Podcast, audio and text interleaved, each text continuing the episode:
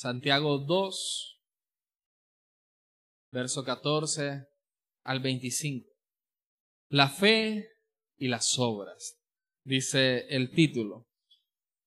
Hermanos míos, ¿de qué le sirve a uno alegar que tiene fe si no tiene obras? ¿Acaso podrá salvarlo esa fe? Supongamos que un hermano o una hermana no tiene con qué vestirse y carece del alimento diario. Y uno de ustedes le dice que le vaya bien, abríguese y coma hasta saciarse, pero no le da lo necesario para el cuerpo. ¿De qué servirá eso? Así también la fe por sí sola, si no tiene obras, está muerta. Sin embargo, alguien dirá, tú tienes fe y yo tengo obras. Pues bien, muéstrame tu fe sin las obras y yo te mostraré la fe por mis obras. ¿Tú crees que hay un solo Dios? Magnífico. También los demonios lo creen y tiemblan. Qué tonto eres. ¿Quieres convencerte de que la fe sin obras es estéril?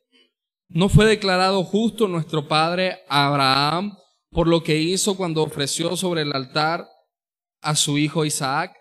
Ya lo ves, su fe y sus obras actuaban conjuntamente y su fe llegó a la perfección por las obras que hizo. Así se cumplió la escritura que dice, le creyó Abraham a Dios y esto se le tomó en cuenta como justicia y fue llamado amigo de Dios. Como pueden ver, a una persona se le declara justa por las obras y no solo por la fe. De igual manera, no fue declarada justa por las obras a una prostituta Rahab cuando hospedó a los espías y les ayudó a huir por otro camino?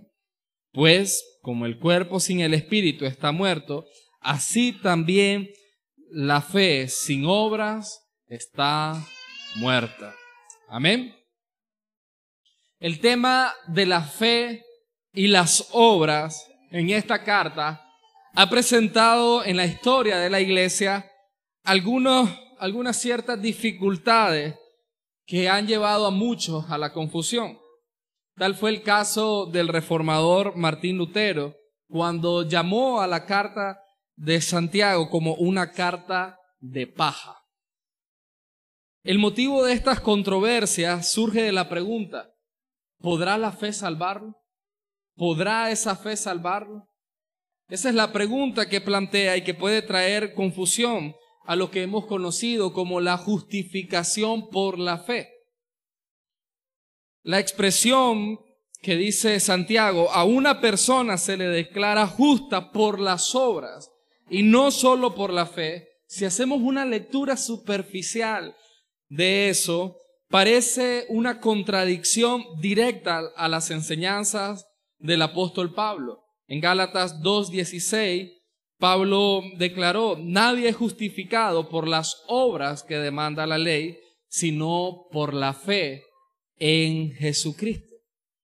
Pero cuando entendemos nosotros y hacemos una correcta lectura del pasaje dentro de su contexto, vamos a ver que la posición en la que abordan tanto Pablo como Santiago el tema de la fe y las obras, nos vamos a dar cuenta de que tal controversia no existe y que al contrario, uno como el otro se complementan como en toda la escritura hay una armonía de pensamiento porque creemos que es inspirada por Dios y como palabra de Dios no puede llevar contradicción, es infalible eh, y es inerrante. Este estudio, el leer correctamente la palabra, llevó a Lutero a retractarse de llamar a esta carta una carta de paja, ¿verdad? Y aceptar esta carta como divinamente inspirada, como tal es. Y entonces quiero que antes de que pasemos a los versículos, revisemos que Santiago ya ha venido abordando el tema de la fe desde el inicio de esta carta. ¿Y en qué contexto entonces es que él procede a hablar el tema que hoy nos corresponde, que es la fe y las obras? La primera mención que Santiago hace de la fe es en el capítulo 1, verso 3. Él dice, pues ya saben que la prueba de su fe produce constancia. El cristiano, y yo sé que si usted ha estado viniendo los miércoles o si de pronto no vino un miércoles, pero usted dice, no, yo voy a escuchar, ¿verdad? El episodio en el podcast de la iglesia para no perder la secuencia del estudio, usted conoce este tema. El cristiano en las diversas pruebas que enfrenta tiene la oportunidad de desarrollar su fe. Las pruebas representan esa oportunidad, por eso podemos considerarla con gozo, porque la prueba de la fe produce constancia. Y la constancia lleva a feliz término la obra. Estas dos palabras, fe y constancia, fe y paciencia, dice Hebreos 6, capítulo 2, perdón, capítulo 12, si podemos revisar esta cita.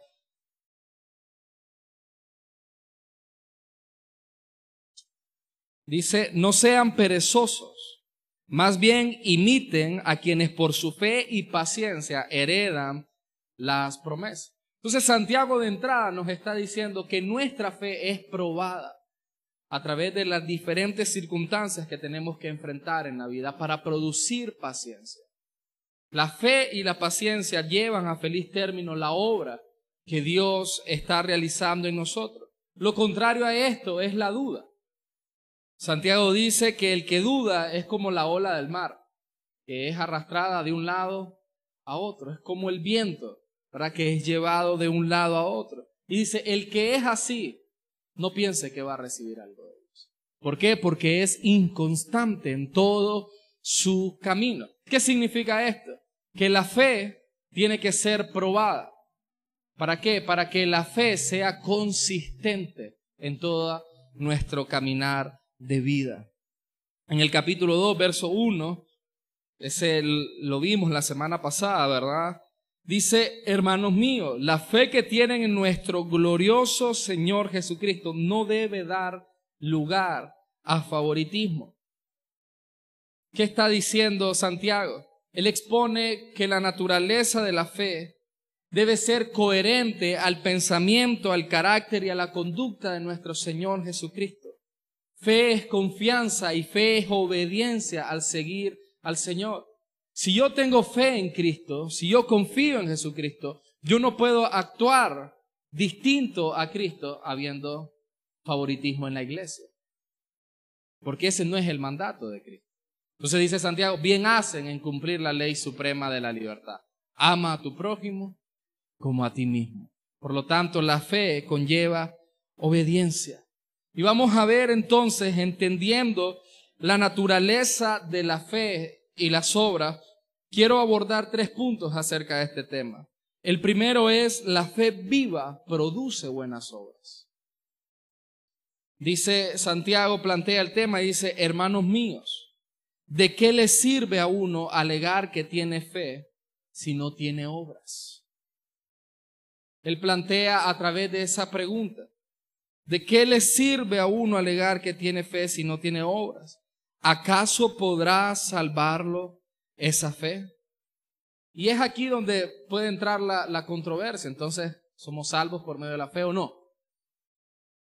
Bueno, el punto de partida de Santiago respecto a la fe es distinto al de Pablo. En tanto que Pablo, en sus cartas como Romano y Gálata, está exhortando a poner la fe en Jesucristo y no moverse de su fe en Jesucristo para salvación, Santiago está exhortando al creyente, al cristiano, a la persona que alega tener dicha fe, a examinar por medio de sus obras cuál es el estado real de su fe. ¿Es una fe viva o es una fe muerta? Una fe estéril. Los dos puntos de partida son diferentes. Pablo parte desde antes de la salvación. ¿Verdad? Él dice, somos pecadores. No conocemos, ¿verdad? La verdad de Dios. Pero a través de la fe, Él nos da el regalo de la salvación. Santiago ya habla a personas que profesan, que alegan. Esa, esa palabra en el griego quiere decir un discurso constante. Es decir, es algo que Él da por sentado. Yo tengo fe en Jesucristo pero no tiene obras.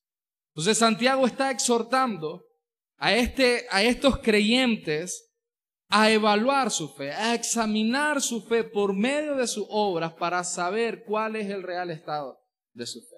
Y yo le pregunto hoy a usted, allí, para que usted se responda en el interior de su corazón, ¿cuál es el estado de tu fe? ¿Cómo lo evalúas? Bueno, Santiago dice, por medio de las obras. Ahora vamos a, a ver que este es un tema no novedoso, propio y controversial de Santiago, sino que está disgregado por todo el Nuevo Testamento. No es algo que Santiago se inventó. Juan el Bautista dice que el arrepentimiento debe mostrarse a través de los frutos. Vea Mateo 3, verso 8. Dice, produzcan frutos que demuestren arrepentimiento. Jesús, Jesús mismo dijo a sus discípulos que deben vivir de tal manera que el mundo vea sus buenas obras y glorifiquen al Padre. Mateo 5, verso 16. Dice Jesús, hagan brillar su luz delante de todos para que ellos puedan ver las buenas obras de ustedes y alaben al Padre que está en el cielo. Jesús nos insta a buena obra. Aún el apóstol Pablo en Tito capítulo 2 nos habla de las buenas obras. Pablo argumenta que la sana doctrina es un mensaje saludable que se basa en el Evangelio de la Gracia y que capacita al cristiano a rechazar el pecado y vivir dedicado a hacer el bien en la justicia del Señor. Observemos Tito capítulo 2, por ejemplo, en el verso 14. Él dice, Él se entregó por nosotros para rescatarnos de toda maldad y purificar para sí un pueblo elegido dedicado a hacer el bien.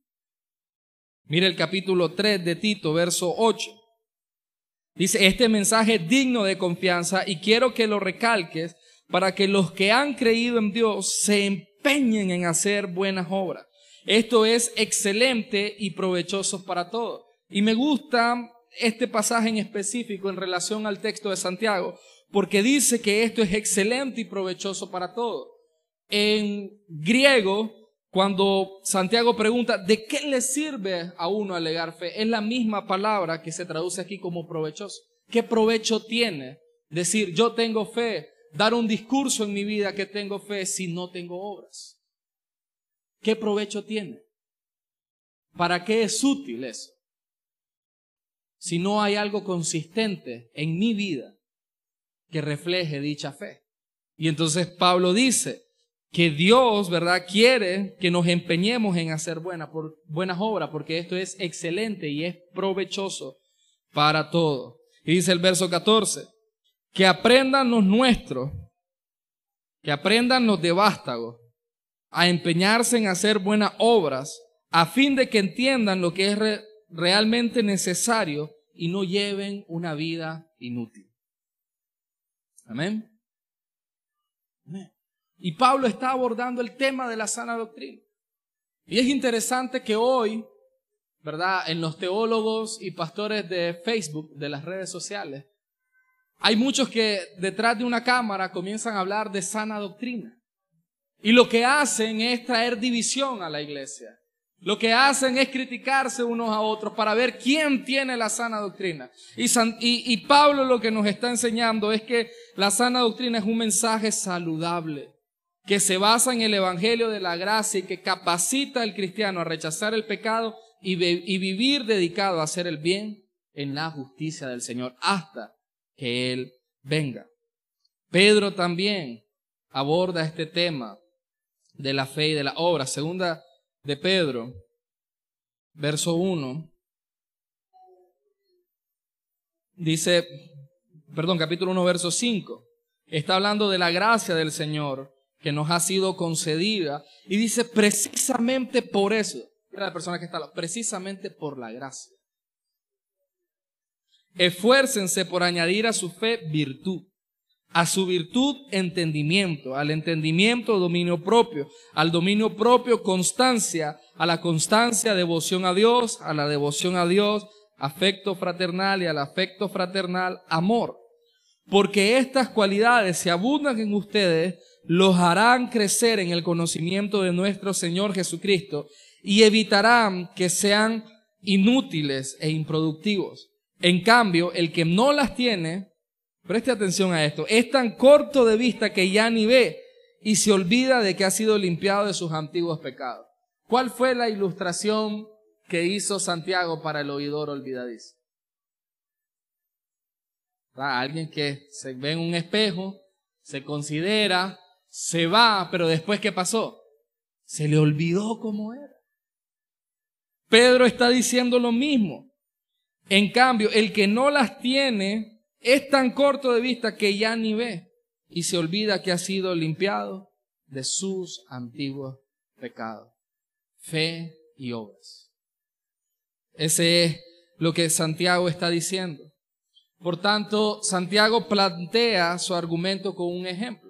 Leamos el ejemplo. Dice, supongamos, y aquí él habla de un caso hipotético, pero que a la vez sugiere, ¿verdad?, que está abordando las situaciones erradas que quiere corregir en la iglesia. Y él pone este escenario. Supongamos que un hermano o una hermana no tiene con qué vestirse y carece del alimento diario. Algunas traducciones traducen literalmente desnudo, pero en, el griego esa palabra puede ser sea desnudo totalmente o que simplemente no tiene ropa suficiente, es decir, semidesnudo. Por eso la NBI traduce, no tiene con qué vestirse y carece del alimento diario. Y uno de ustedes le dice, que le vaya bien, abríguese y coma hasta saciarse. Mire que los verbos están en imperativo, es activo. Hermano, que le vaya bien, que Dios le bendiga. Id en paz, una bendición común en el Antiguo Testamento, piadosa entre los judíos, ¿verdad? Nosotros no decimos paz o shalom, ¿verdad? Decimos que Dios le bendiga, hermano. Entonces es así, que Dios le bendiga. Vaya, abríguese y coma hasta saciar. Un momento. Santiago está diciendo que la persona carece de vestido, no tiene con qué vestirse y carece del alimento diario. Tal vez no es que no comía del todo, pero no le daba para saciarse. No tenía la suficiente comida, la comida necesaria para su cuerpo. Y él le dice, sáciese. Y, y dice, pero no le da lo necesario para el cuerpo. Y aquí está, uno de ustedes le dice, pero no le da. Dice, pero no hace. Y entonces Santiago pregunta, ¿de qué servirá eso? Él apertura el tema con una pregunta, ¿de qué le sirve a uno alegar que tiene fe si no tiene obra? Y concluye su ejemplo diciendo que un hermano le dice, pero no le da. Y, termina haciendo la misma pregunta, ¿de qué sirve eso? Él está haciendo una comparación.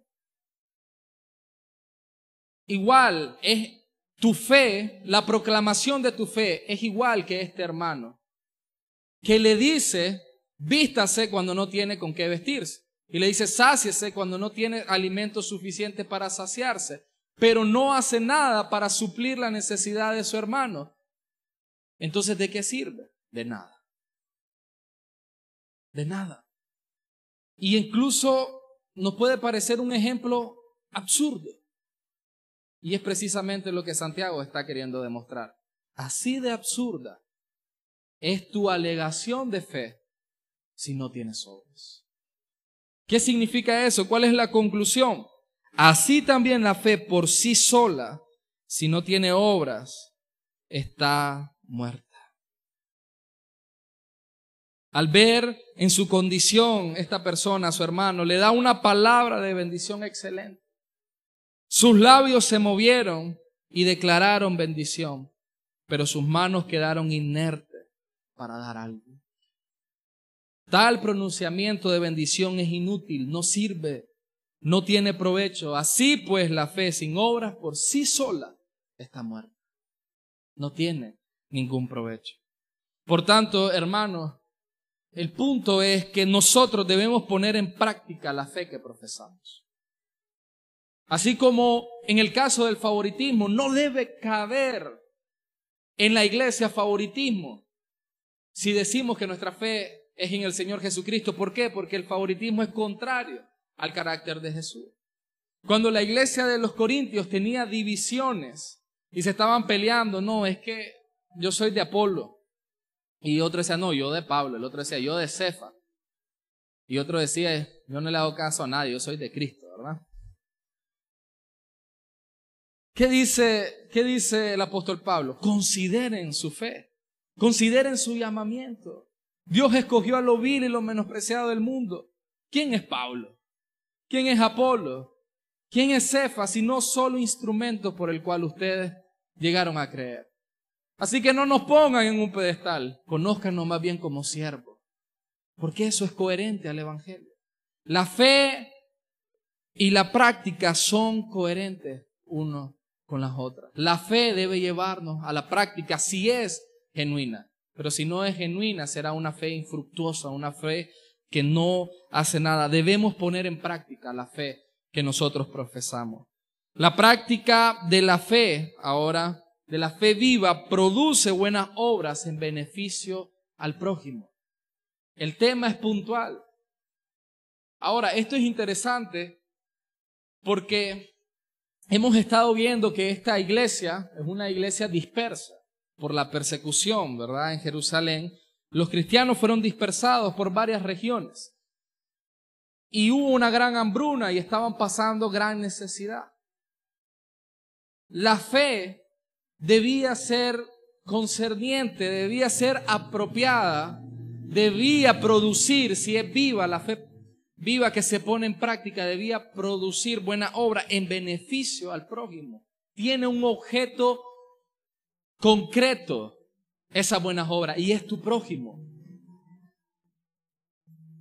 Hermanos, si la iglesia no está en la necesidad, ¿dónde está entonces? Porque el Señor ya de una vez no nos lleva al cielo donde no hay necesidad. ¿Nunca se ha preguntado eso? Si el propósito de Dios es solo llevarte al cielo, ¿por qué el día que aceptó a Cristo no salió volando y se fue con él? Usted tiene una tarea aquí. Su fe tiene una misión que cumplir en esta tierra. No solo de recibir la salvación, sino de producir buenas obras en beneficio del prójimo. En Gálatas, capítulo 2, es interesante lo que dice este en el verso 10, perdón, sí, 2.10. Pablo cuenta, ¿verdad?, que él fue a Jerusalén a visitar a, los apóstoles para que su camino no fuera en vano. Él estaba predicando el Evangelio de la Gracia. Y allí está Pedro, está Juan y está Jacobo, que en la carta lo conocemos como Santiago que era el líder de la iglesia en Jerusalén. Y dice Pablo, solo nos pidieron que nos acordáramos de los pobres. Y eso es precisamente lo que he venido haciendo con esmero. Jacobo, ¿verdad? Santiago tenía este interés por los pobres. Pero este interés por la necesidad, por aquello que no solo es necesario para el espíritu, que es lo más importante, la salvación del alma, Santiago no está negando eso. Es más, Santiago responde la pregunta, ¿acaso podrá salvarlo esa fe? La fe sí puede salvarlo, pero la fe muerta no puede salvar a nadie. No tiene vida. Dice en Santiago 1, verso 21, por esto despójense de toda inmundicia y de la maldad que tanto abunda, para que puedan recibir con humildad la palabra sembrada en ustedes, la cual tiene poder para salvarles la vida. El mensaje del Evangelio, cuando lo recibimos en fe, tiene poder para salvar.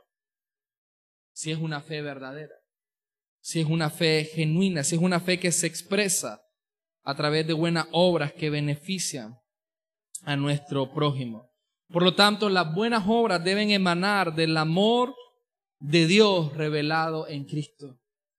Cristo no solo declaró su amor, sino que también lo demostró dándose a sí mismo. Juan 3:16 dice, tanto amó Dios al mundo que desde el cielo le dibujó en una nube, te amo. No, que dio a su Hijo para que todo aquel que en Él cree no se pierda, sino que tenga vida eterna.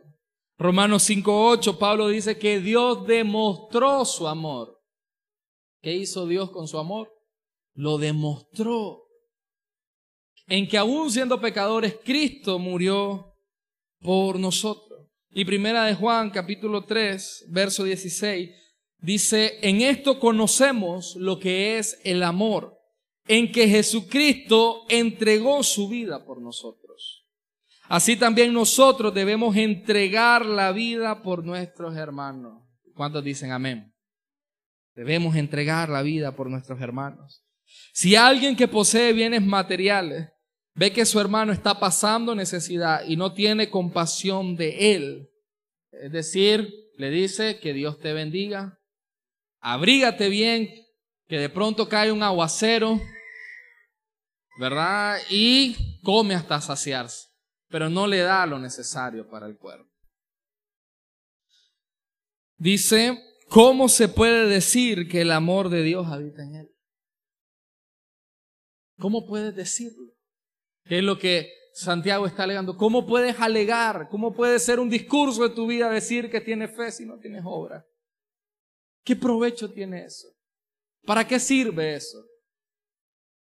Queridos hijos, no amemos de palabra ni de labios para afuera, sino con hechos y de verdad.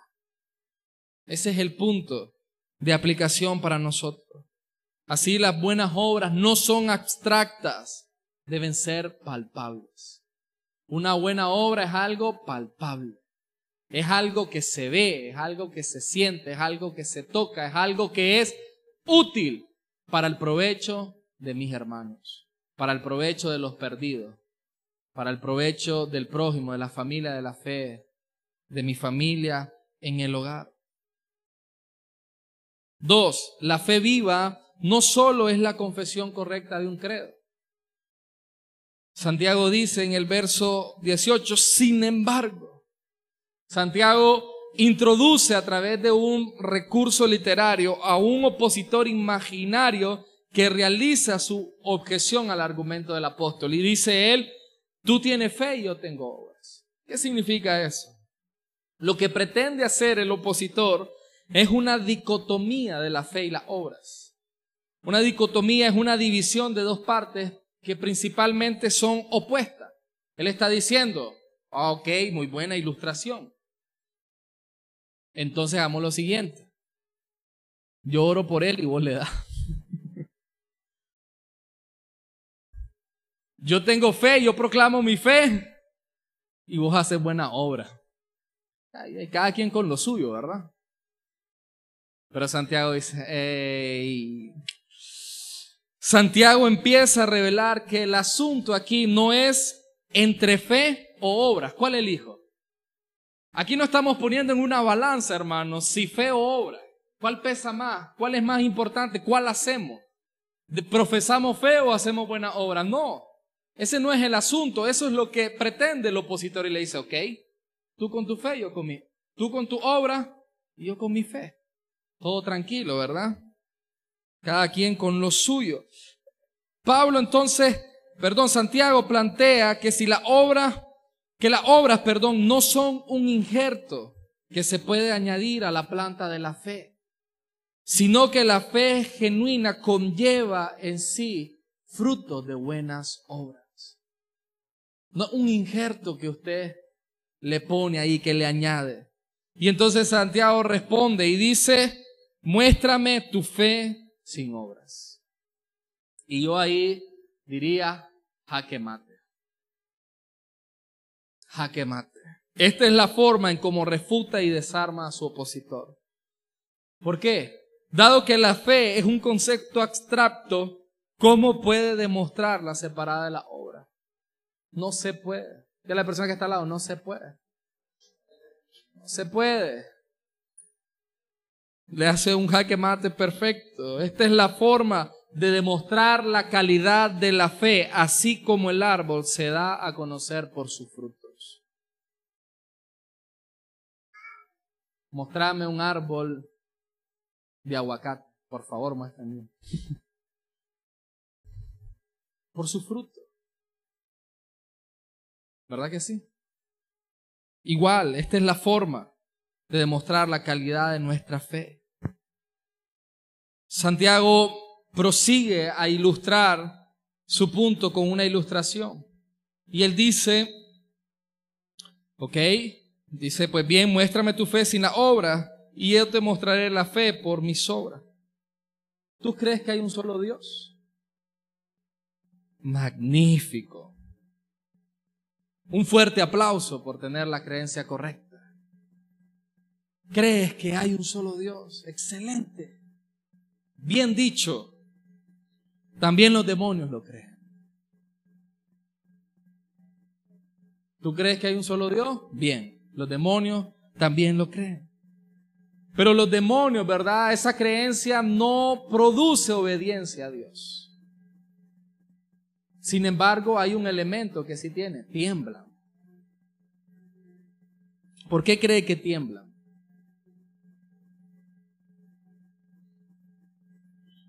Porque ellos conocen que ese Dios único y verdadero es un Dios santo y que ellos están bajo el juicio de Dios. Mire lo que dice Marcos 1.24. Nos muestra esta, esta confesión de fe de los demonios. Marco 1, verso 24. Aquí hay un endemoniado que pega un grito y dice, ¿por qué te entrometes Jesús de Nazaret? ¿Has venido a destruirnos? Yo sé quién eres tú, el santo de Dios. Clase de declaración. Ni los fariseos pudieron declarar eso. Y el demonio sí. Aterrorizado el tipo. Dice capítulo 5, verso 7 de Marco. ¿Por qué te entrometes, Jesús, Hijo del Dios Altísimo? Gritó con fuerza. Te ruego por Dios que no me atormentes. Los demonios creen que hay un solo Dios vivo y verdadero y saben que están en rebelión contra ese Dios vivo y verdadero y por lo tanto tiemblan ante la expectativa de juicio de Dios. Pero la fe de este que alega tener fe, hermano, es inerte, no se mueve. Algunos eruditos sugieren que Santiago les está diciendo, ustedes también deberían estar temblando porque su fe es muerta. Santiago podría estar dando a entender eso. ¿Ok? Tú crees, magnífico. Los demonios también creen. Y además de eso, tiemblan. Y ustedes deberían de estar temblando. Deberían evaluar su fe. Deberían tener temor y temblor de la fe la cual profesan. Examínenla por medio de su obra. ¿Qué significa esto? Que la fe, amados hermanos, no es solo recitar un credo, una declaración de fe compartida por una comunidad religiosa. No es solo aprender la confesión. No solo es decir creo en la Santísima Trinidad, Dios Padre, Hijo y Espíritu Santo. Dios tres en uno el misterio de la Trinidad. Gloria a Dios. Creo en mi Señor Jesucristo, que murió, pero que resucitó al tercer día con poder y está a la diestra de Dios Padre. No solo se trata de eso, porque la fe no se reduce a un asentamiento intelectual. La fe tiene una experiencia real que afecta la vida total del cristiano. Fe no solo es confesar, la salvación no es un truco. Un pastor me enseñó a mí a evangelizar y me decía, cuando vos vayas a evangelizar, no le hables a la gente del pecado, no le hables a la gente del arrepentimiento, vos decirle, Dios te ama, Dios tiene grandes planes con vos, vos sos un salvaje campeón, guerrero de Dios, valiente, ¿querés hacer una oración de fe?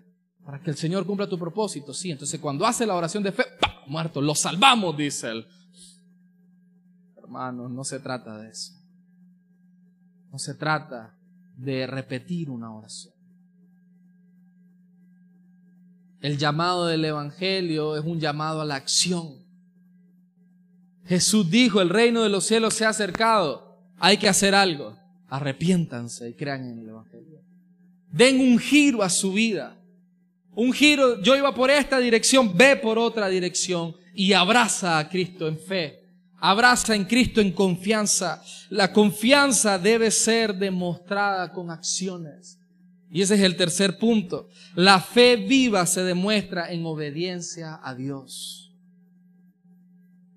Se demuestra en obediencia a Dios. Santiago eleva su respuesta a través del ejemplo bíblico y usa una expresión fuerte. Y él dice, qué tonto eres. Otras traducciones dice hombre vano, es decir, hombre vacío, sin fundamento. Cuando Pablo confronta a los Gálatas, le dice, oh Gálatas insensato. ¿Quién nos entorpeció a ustedes? Me gusta, me gusta la, la traducción de William Barclay, me parece más familiar. Y dice, necesitas una prueba cabeza de chorrito. De que la fe sin obras no sirve para nada.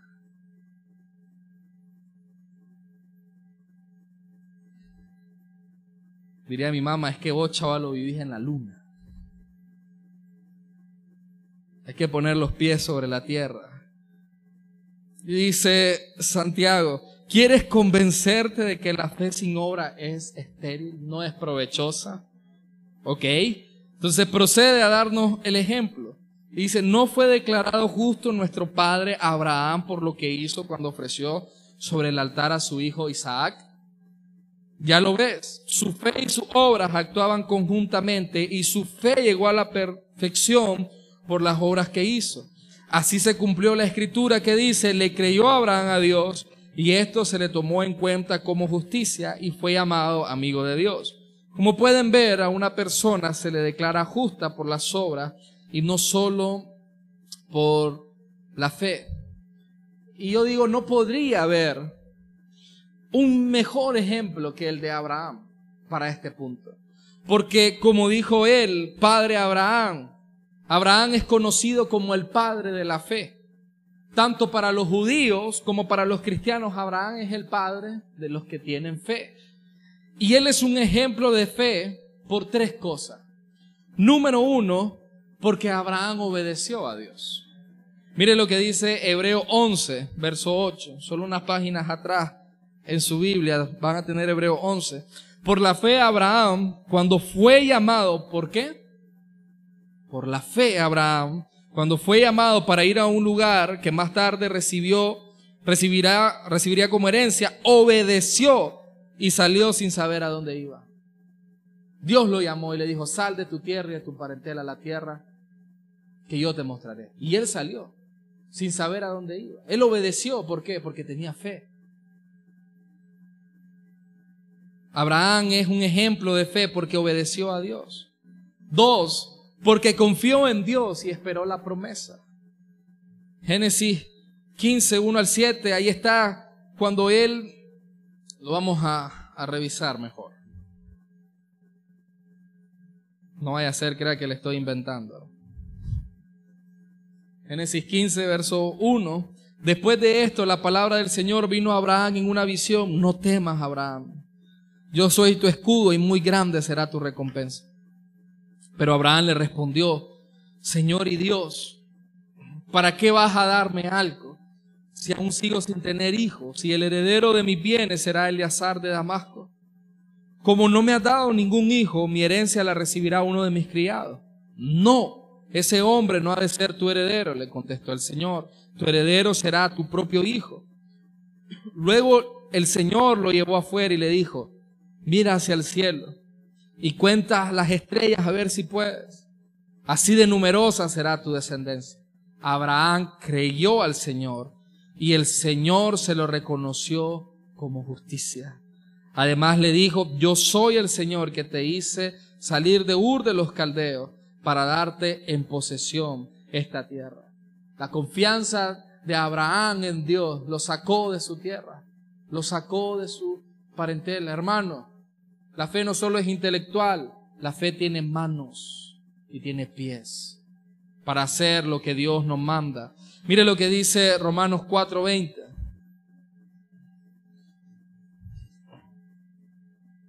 Ante la promesa de Dios, Abraham No vaciló como un incrédulo, sino que se reafirmó en su fe y dio gloria a Dios. Plenamente convencido de que Dios tenía poder para cumplir lo que había prometido. Por eso se le tomó en cuenta su fe como justicia. ¿Por qué? Porque estaba plenamente convencido. Porque la fe también es confianza. La fe es seguridad en Dios, aún a pesar de los pronósticos contrarios. La fe es así. Confía en Dios y espera en Dios a pesar de la dificultad. Y una tercera razón por la cual Abraham es, el ejemplo de fe es porque estuvo dispuesto a demostrar su confianza en Dios con hechos. Génesis 22.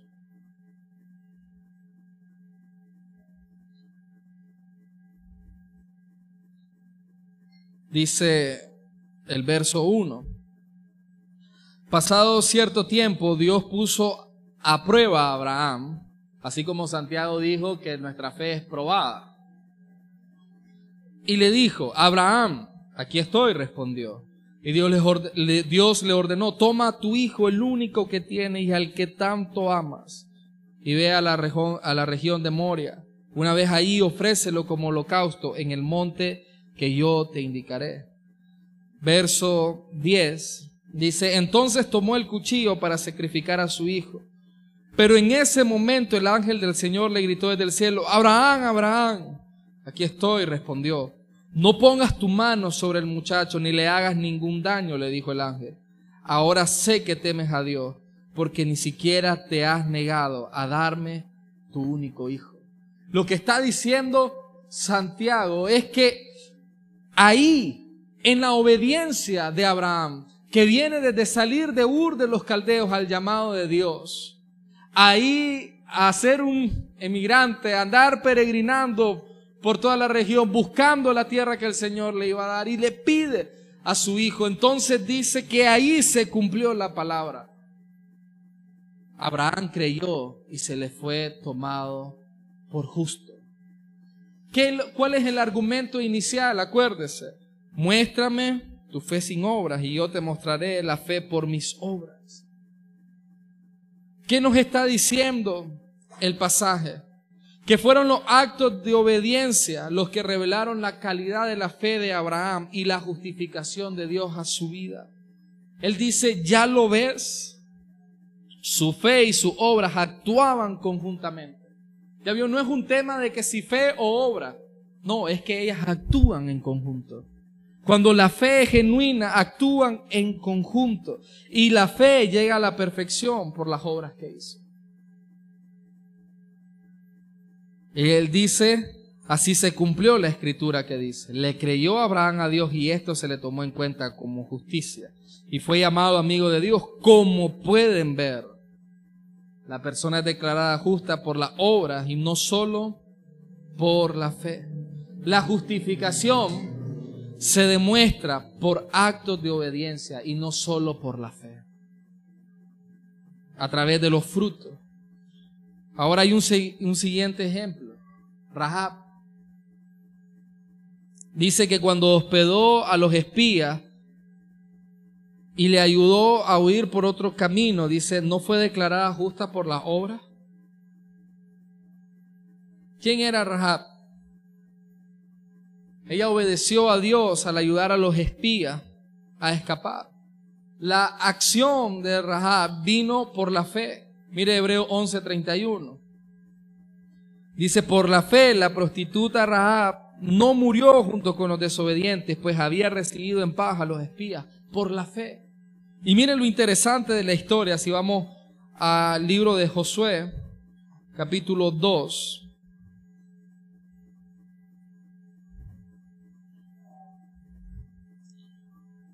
Concretamente, en, en el verso 13. Perdón, desde el verso 8. Antes de que los espías se acostaran, Rahab subió al techo y le dijo, yo sé que el Señor les ha dado esta tierra y por eso estamos aterrorizados. Todos los habitantes del país están muertos de miedo ante ustedes. Tenemos noticias de cómo el Señor secó las aguas del Mar Rojo para que ustedes pasaran después de haber salido de Egipto. También hemos oído cómo destruyeron completamente a los reyes amorreos, Sijón y Og, al este del Jordán. Por eso estamos todos tan amedrentados y desconcertados frente a ustedes. Yo sé que el Señor y Dios es Dios de los dioses, tanto en el cielo como en la tierra. Por lo tanto, les pido ahora mismo que juren en el nombre del Señor que serán bondadosos con mi familia, como yo lo he sido con ustedes. Quiero que me den como garantía una señal de que perdonarán la vida de mis padres, de mis hermanos y de todos los que viven con ellos. Juren que nos salvarán de la muerte. Juramos por nuestra vida que la de ustedes no correrá peligro, contestaron ellos. Mire qué interesante. Toda la ciudad sabía quién era Jehová. Y estaban aterrorizados. Y Rahab dice, yo sé que Jehová es Dios de dioses. Es el Dios verdadero. Eh, de hecho, todos en la ciudad lo saben. Todos están con miedo. Todos están amedrentados porque ustedes han llegado. Pero solo Rahab acompañó a su fe, acompañó el conocimiento con confianza y obró para salvar la vida de los espías y así salvar su vida. Y entonces dice Santiago, pues como el cuerpo sin el espíritu está muerto, así también la fe sin obras está muerta. Y mire aquí lo interesante. La palabra muerte para los hebreos, ¿verdad? Es una palabra que significa separación. El libro de Job dice, tú quitas, tú soplas tu espíritu al hombre y vive. Tú quitas tu espíritu y muere. Para la, la Biblia, ¿verdad? La muerte es esa separación. Y lo que está diciendo entonces Santiago acá es que la fe y las obras, que son un ser, así como el espíritu y el cuerpo es un ser, si usted las separa, ¿qué pasa? Mueren. Así como el cuerpo, el espíritu, el cuerpo sin el espíritu está muerto, así también la fe sin las obras está muerta. Es un ser, es inseparable. No es fe o obras, obras o fe. Son las dos actuando en conjunto en nuestra vida. Concluyo con esto. Hermano, hermana, ¿cuál es el estado de tu fe?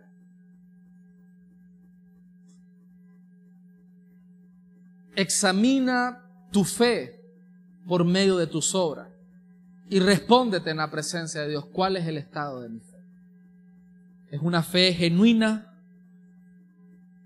o es una fe falsa? Eso se traduce, es una fe viva, que produce buenas obras, o es una fe muerta, que es inerte y no sirve para nada. ¿Cuál es el llamado que Dios te ha hecho? Así como Abraham lo llamó, sal de tu tierra y de tu parentela. ¿Cuál es el llamado que Dios te ha hecho? y que debes obedecer hoy en fe.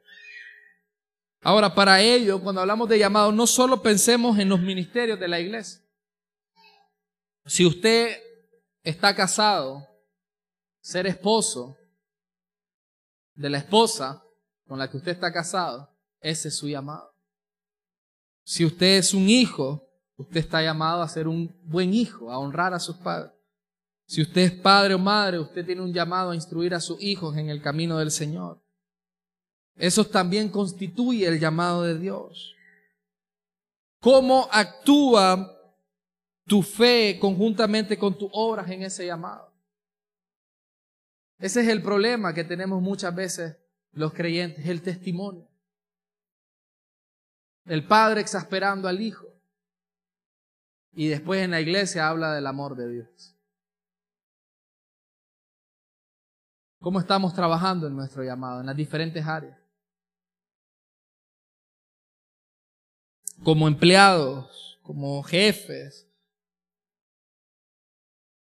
Estamos trabajando nuestra fe conjuntamente con nuestras obras. El esposo no siendo nada delicado con la esposa y después diciendo, ah, Cristo bendito. Cuando Cristo ama a su esposa y la cuida y la edifica, que es su iglesia. Y dice la escritura, así deben ser los esposos con sus esposas. ¿Cómo estamos trabajando? Conjuntamente con nuestras obras. ¿Qué actos de obediencia te pide Dios hoy? ¿Tiene claro qué Dios le está pidiendo hoy que obedezca? El Señor le pidió a Abraham su hijo. ¿Qué te está pidiendo a ti? ¿Cómo tienes que demostrar tu fe en obediencia a Dios, que realmente confías en Él? Que realmente sabes que en Él nada se va a perder, que todo lo que entregues en su mano es para bien. ¿Qué acto de obediencia te está pidiendo Dios hoy? Y hay dos expresiones, creo que este ejemplo es intencional. La fe, la, expresión de obediencia de Abraham era personal. El Señor le dice, entrega a tu hijo, a tu único hijo, al que amas, al que tanto quieres, al de la promesa, entrégame a tu hijo. Es una acción personal, muy personal de Abraham. Pero hay una expresión comunitaria de obediencia, como Rahab. No solo se trataba de su vida, se trataba del propósito de Dios al conquistar Jericó, guardando y preservando la vida de los espías. ¿Qué obediencia, qué acto de obediencia Dios te está mandando a hacer para preservar la vida de las personas que tienes a tu lado? ¿Sabe cuál es el problema de un padre que dice, me vale, no voy a la iglesia, va? ¿Y los hijos qué? ¿Van a crecer sin el temor del Señor? Esas expresiones de obediencia tienen un efecto comunitario, tienen un efecto en tu familia. Hay cosas que hoy debes hacer para honrar a Dios, obedecer a Dios con tus obras, que va a tener un efecto positivo en la iglesia, que va a tener un efecto positivo en tu familia, que va a tener un efecto positivo en tu lugar de trabajo, en tu barrio y en donde sea que te muevas. ¿Qué actos de obediencia te está pidiendo hoy Dios? Ya sea de una expresión personal o de una expresión comunitaria que afecta a las demás personas. ¿Cuántos queremos trabajar o, practicar nuestra fe viva conjuntamente con nuestras obras? Es un reto, ¿verdad?